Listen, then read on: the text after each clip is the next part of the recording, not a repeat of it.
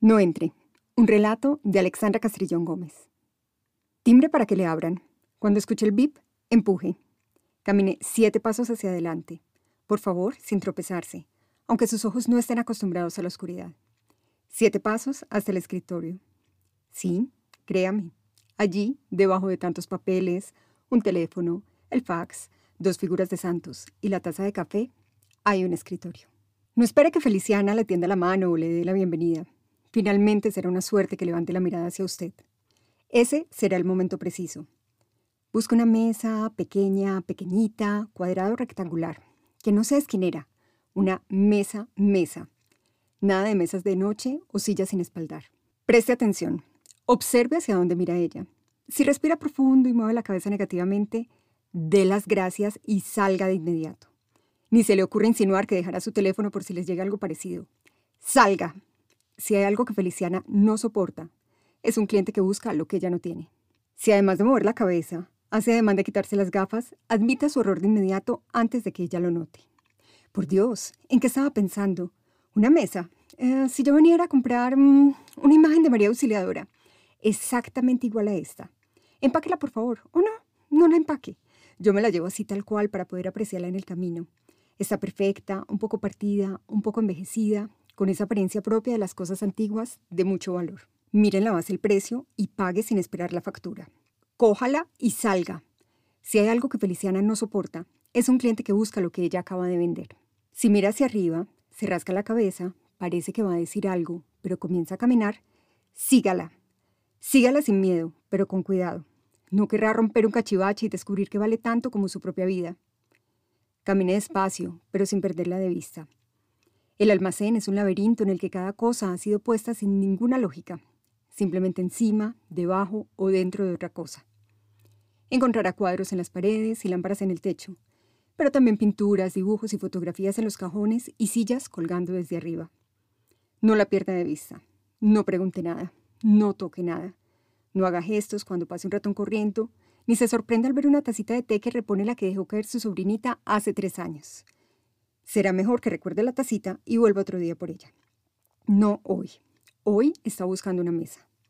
Si hay algo que Feliciana no soporta, es un cliente que pregunta por una cosa y luego quiere comprar otra. No se desespere, no es tan difícil. Basta con entenderla. Feliciana es como una medium. Recorre el anticuario flotando entre las cosas. Sus 215 libras nunca tropiezan, ni siquiera rozan lo que hay aquí. Camina con los ojos cerrados, quizás guiándose por los olores o por la voz del pasado de cada objeto. Tal vez le diga, sí, aquí hay una mesa así. Era de doña Alicia Ochoa, la que vivía en la calle 7. Ella no dirá más, usted no pregunte más.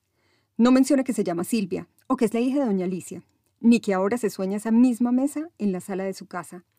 No demuestras de alegría y borra esa sonrisa antes de que ella se dé cuenta. No la pierda de vista. No pregunte qué es ese mueble de dos metros de alto lleno de cajones de tres por tres en donde seguramente no se puede guardar nada.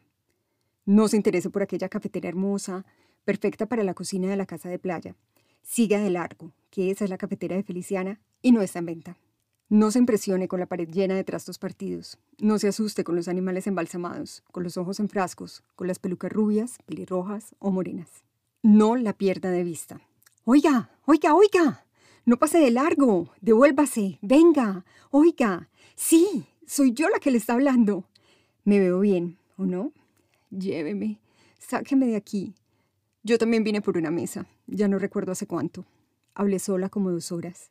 Quise comprar medio almacén. Me burlé de las cosas feas que había en cada lado. Acepté su café. No, no, no, no, no, no lo tome, no. Le dije que no le hablara de nada. ¿Cómo se le ocurrió preguntar por esa escultura de mujer que parecía hablarle a su propia conciencia? Si hay algo que Feliciana no soporta, es un cliente que pregunta por mí.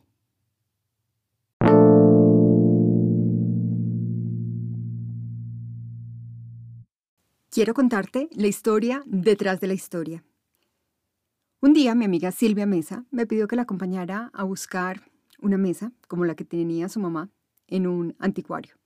Yo jamás había ido a un anticuario y me sorprendió muchísimo encontrar un lugar que para mí era absolutamente caótico. Y más aún, observar cómo la vendedora sabía exactamente dónde estaba cada cosa, podía moverse así como Feliciana, casi flotando en medio de los objetos. Y entre todo lo que vi allí, lo que más me llamó la atención fue una escultura de mujer que se veía muy realista. Y fue así como después de esta visita, un poco improvisada, surgió la idea para escribir, no entre, el relato que acabas de escuchar.